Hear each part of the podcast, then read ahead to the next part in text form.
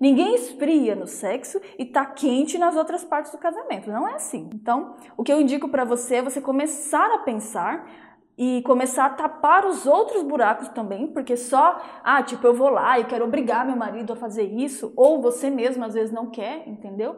Então, não é só isso, é isso que eu quero dizer. Não é só a questão do marido esfriar e é só isso que eu preciso resolver, porque não, não é assim, entende? E também não acontece da noite pro dia isso aí não, viu? O esfriamento vem acontecendo há, algum tempo, só que agora às vezes a mulher acordou, né? Do tipo assim, caramba, é, ele não tem me procurado e aí quando eu procuro ele não quer. Então assim, ele começou a se acostumar, possivelmente, satisfazer nesse aspecto de outras maneiras, tá? E isso inclui aí a pornografia, a masturbação frequente. Você pode pensar assim, ah, meu marido não tá transando comigo, não tá fazendo mais nada disso. Não, né? Ele tá procurando se suprir de alguma forma.